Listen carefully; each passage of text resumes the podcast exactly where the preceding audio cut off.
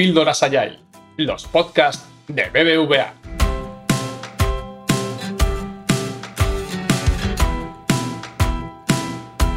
Hola, me llamo Adelaida Bruñedo y soy Agile Coach en la disciplina Agile España, en BBVA. Vamos a hablar de la aplicación del valor Agile de responder al cambio sobre seguir un plan. En el episodio de hoy vamos a hablar del valor Agile que está relacionado con la adaptación, la flexibilidad y la respuesta al cambio frente a seguir un plan estricto e inmodificable. En 2001 surgió el Manifiesto Agile que contiene cuatro valores y 12 principios.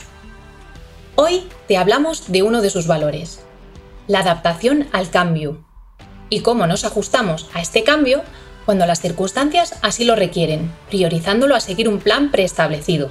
Antes de desgranar el significado de este valor, es necesario que conozcas otro término, los entornos VUCA. V-U-C-A. Esto es el acrónimo en inglés de volátil, incierto, complejo y ambiguo.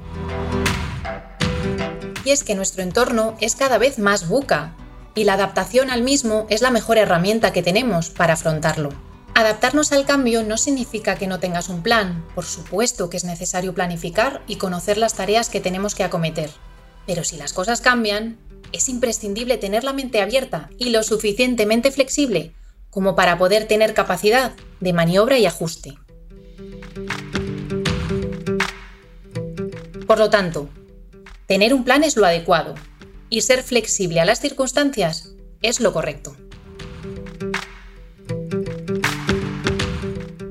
En los valores y principios del manifiesto Agile subyace la idea de que el mundo está cambiando constantemente y además de forma muy rápida. Aquí te ofrecemos ejemplos de empresas referentes en su época. Piensa si te suenan de algo. En el ámbito de la fotografía, el ejemplo claro es Kodak. Kodak inventó la máquina de fotos digital. Y paradojas de la vida, no supo aprovechar su propio invento y acabó en bancarrota. En el mundo de la distribución de películas, la cadena Blockbuster, la mayor franquicia mundial, no supo ver la erupción de Internet y la posibilidad de distribuir películas en remoto, algo que hoy en día nos parece normal. Y en el ámbito de la telefonía móvil, piensa en Nokia, que estaba en la vanguardia. ¿Y dónde está ahora? Si te das cuenta, son ejemplos de empresas que o bien ya no existen o no están en el mercado con la presencia o importancia que tenían hace años. ¿Y por qué? Porque apareció un competidor que sí que se adaptó en el momento oportuno a las circunstancias concretas del panorama económico y social de su época. ¿Te suena algún hecho parecido recientemente?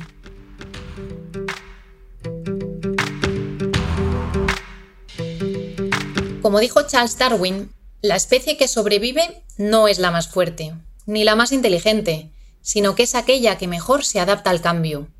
O lo que es lo mismo, sobreviven aquellas especies capaces de desarrollar nuevas habilidades y competencias en función de su entorno.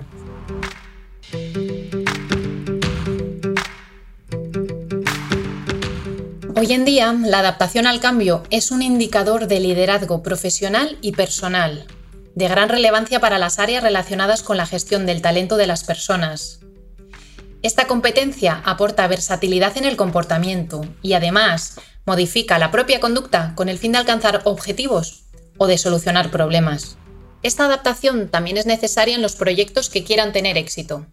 Deben estar preparados para adaptarse al cambio al que se ven sometidos. Elegir el camino de la rigidez no es una opción si quieres tener una estrategia competitiva en el mercado.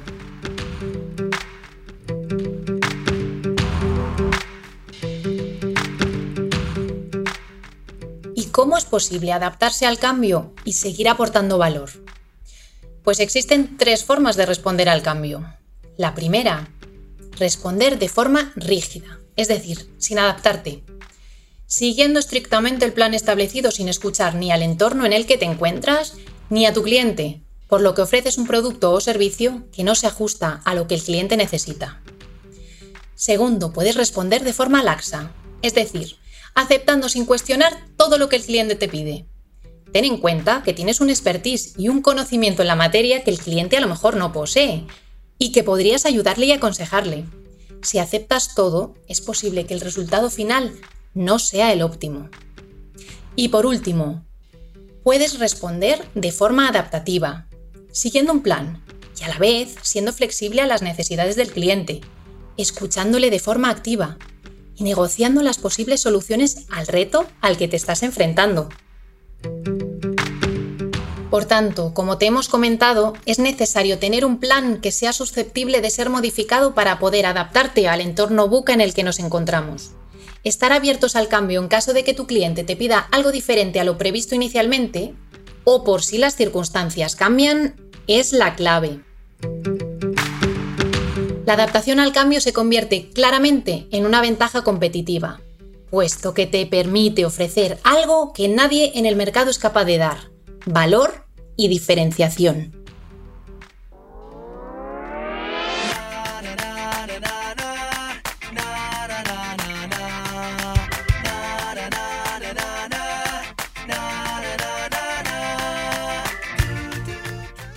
Para finalizar, queremos recordarte que la única constante es el cambio, y solo las especies que se adaptan sobreviven.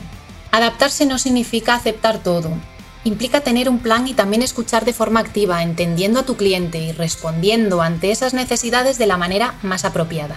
Implica ofrecer algo diferencial a tu cliente, algo que no va a encontrar en otro sitio. De este modo podrás garantizar que mantenga su fidelidad a tu empresa, que quiera seguir haciendo negocios contigo, porque le escuchas, le entiendes y te adaptas.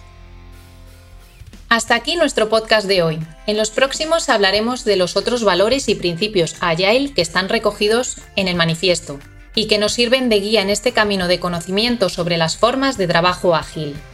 Te esperamos.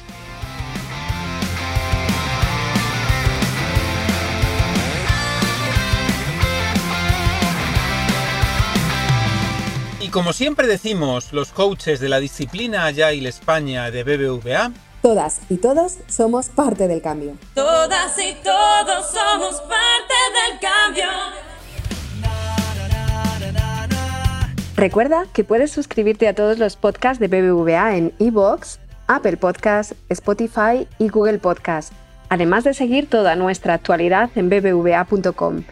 Y si quieres, puedes también contactarnos a través del correo electrónico bbvapodcast.bbva.com y enviarnos así tus sugerencias y opiniones acerca de las píldoras Ayai.